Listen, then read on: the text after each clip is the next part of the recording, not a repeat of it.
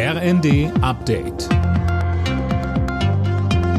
Stündlich neu. Auf den Punkt informiert. Ich bin Tom Husse. Guten Abend.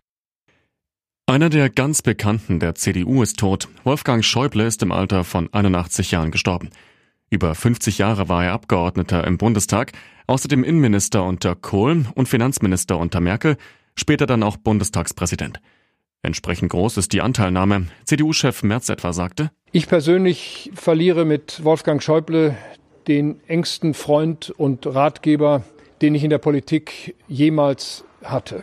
Wir alle verneigen uns vor der Lebensleistung eines großen Deutschen und vor allem eines großen Europäers.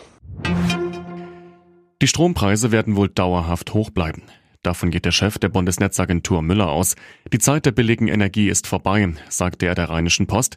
Daran werde sich so schnell auch nichts ändern. Viele Arztpraxen bleiben von heute bis Freitag zu.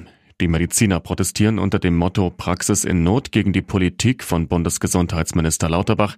Die Ärzte kritisieren vor allem eine zu starke Belastung, zu viel Bürokratie und eine zu geringe Bezahlung.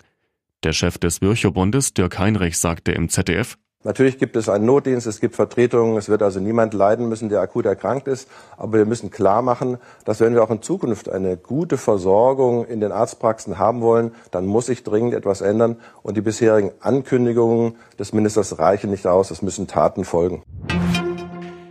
Mehr Zeit für Familie und Freunde, das ist der beliebteste Vorsatz fürs kommende Jahr. Knapp zwei Drittel haben sich das laut einer Umfrage für die Krankenkasse DAK fest vorgenommen. Dahinter folgen Stress vermeiden, mehr Sport machen und sich gesünder ernähren. Alle Nachrichten auf rnd.de